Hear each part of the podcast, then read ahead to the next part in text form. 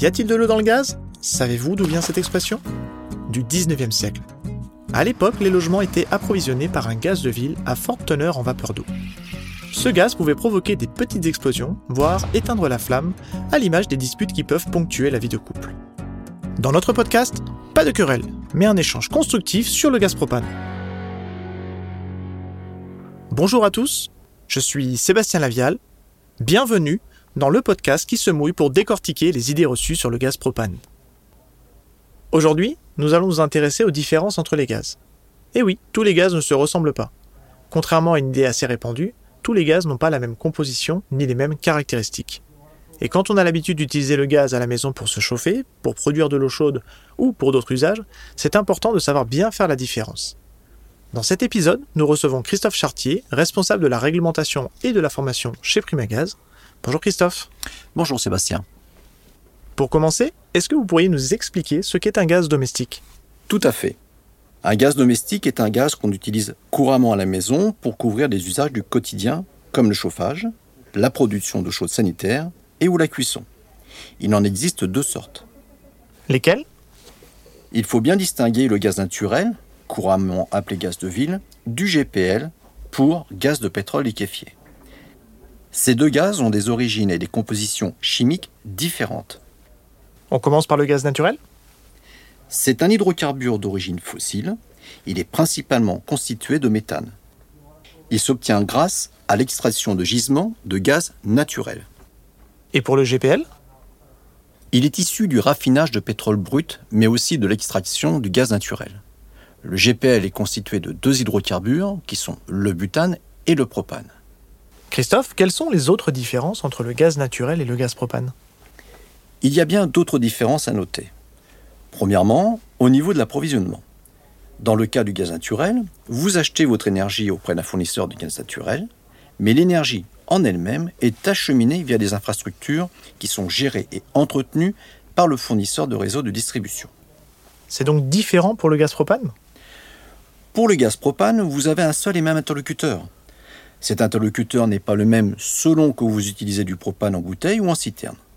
Si vous consommez du gaz propane en bouteille, vous allez vous approvisionner dans un point de distribution tel qu'un supermarché ou une station de service.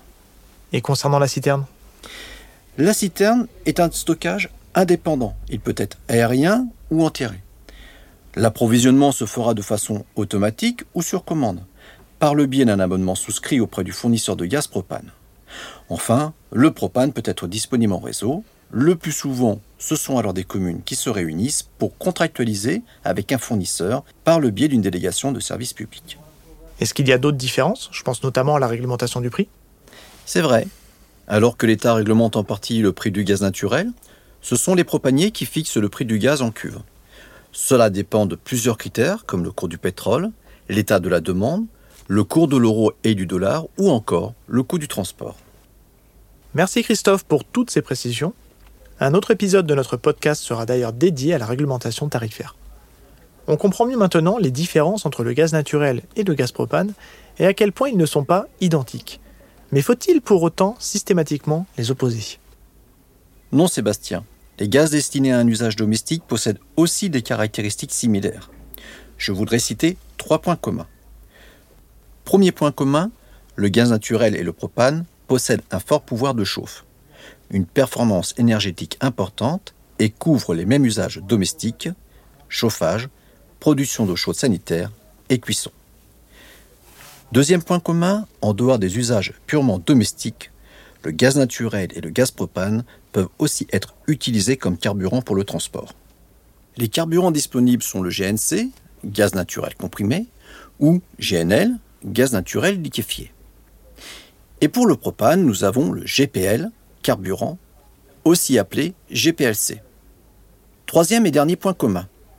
Le gaz naturel comme le gaz propane peut être utilisé dans un cadre professionnel. Des contrats et des offres spécifiques sont alors proposés pour correspondre aux besoins des grands industriels, notamment agroalimentaires ou viticoles. Dernier point, Christophe, et point important. Pour répondre aux attentes du gouvernement sur la transition énergétique et le développement durable, le propane et le méthane existent en version biogaz. C'est aussi un point commun, n'est-ce pas? Absolument, Sébastien. Le biométhane et le biopropane permettent d'obtenir un confort de chauffe et une performance identique aux versions standards, mais avec un mode de production plus durable. Cependant, je voudrais apporter une précision.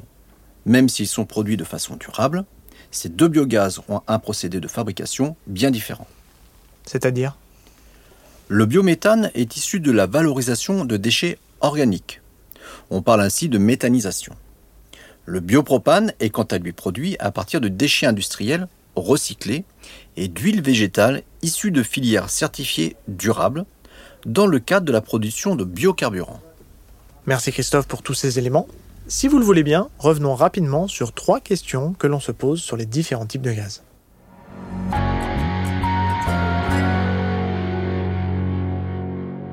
Première question, quelles sont les différences entre le propane et le butane dans la famille des GPL De façon très schématique, on peut dire qu'il existe trois grandes différences entre butane et propane qui font tous deux partie de la grande famille des GPL. Très bien, commençons par la première différence. Il s'agit des caractéristiques chimiques du gaz. Une molécule de butane est composée de 4 atomes de carbone et de 10 atomes d'hydrogène. Une molécule de propane est composée de 3 atomes de carbone et de 8 atomes d'hydrogène. Il faut également savoir que les gaz butane et propane passent de l'état gazeux à l'état liquide à une température et une pression différentes. Pour la deuxième différence Il s'agit des modes de distribution et d'approvisionnement. D'une part, le gaz butane est uniquement disponible en bouteille, que vous pouvez acheter à la station-service ou au supermarché. D'autre part, le gaz propane peut être consommé en bouteille ou en citerne selon les usages. Et enfin, troisième différence Les usages, justement. Tout dépend de vos besoins. Pour la cuisson ou le chauffage d'appoint, il est préconisé d'utiliser des bouteilles. Des bouteilles butane à l'intérieur et le propane si vous stockez votre bouteille à l'extérieur. Si vous avez des besoins plus importants, tels que le chauffage, l'eau chaude sanitaire et la cuisson, il est préférable de se tourner vers le gaz propane en citerne. Cela offrira l'autonomie suffisante pour l'ensemble de ces usages. Deuxième question, quels sont les avantages du propane par rapport au méthane? Le principal avantage du propane, c'est qu'il peut se stocker très facilement. C'est un avantage de taille pour deux raisons principales. La première raison, c'est que vous bénéficiez d'une véritable indépendance énergétique. Vous pouvez être livré partout en France et ne dépendez plus d'un réseau de distribution. Vous pouvez donc très bien habiter une maison isolée à la campagne par exemple, sans pour autant être dépourvu de sources d'énergie. Et la deuxième raison? Vous allez pouvoir vous déplacer plus facilement. Le propane en bouteille peut être utilisé pour le jardinage par exemple, si vous possédez un désherbeur thermique. Il peut aussi être utilisé pour les activités de plein air, telles que le barbecue ou la plancha, ou même dans un camping-car. On ne retrouve pas la même simplicité de stockage avec le méthane. On peut stocker le gaz naturel en citerne, mais seulement avec des moyens importants. Cela nécessite une installation cryogénique qui est réservée aux grands industriels. Et pour finir, comment choisir entre tel ou tel type de gaz, Christophe? Eh bien, Sébastien, il faut avant tout partir de votre situation et de vos besoins spécifiques. Par exemple, si votre maison est située à la campagne et à l'écart du réseau de gaz naturel, vous allez assez logiquement vous tourner vers le gaz propane. Si vous habitez une maison de ville, vous allez peut-être avoir le choix entre gaz naturel en réseau et énergie propane. Si votre priorité est d'avoir un stockage indépendant, vous pouvez très bien faire le choix du gaz propane. C'est avant tout une réflexion personnelle à avoir. Merci Christophe d'avoir passé un peu de temps avec nous pour nous aider à y voir plus clair parmi les différents types de gaz. Je vous en prie Sébastien, c'était avec plaisir. On voit bien que tous les gaz ne sont pas identiques. Le choix du type de gaz fait donc partie de ces critères à passer en revue lorsqu'on choisit un mode de chauffe pour son habitation.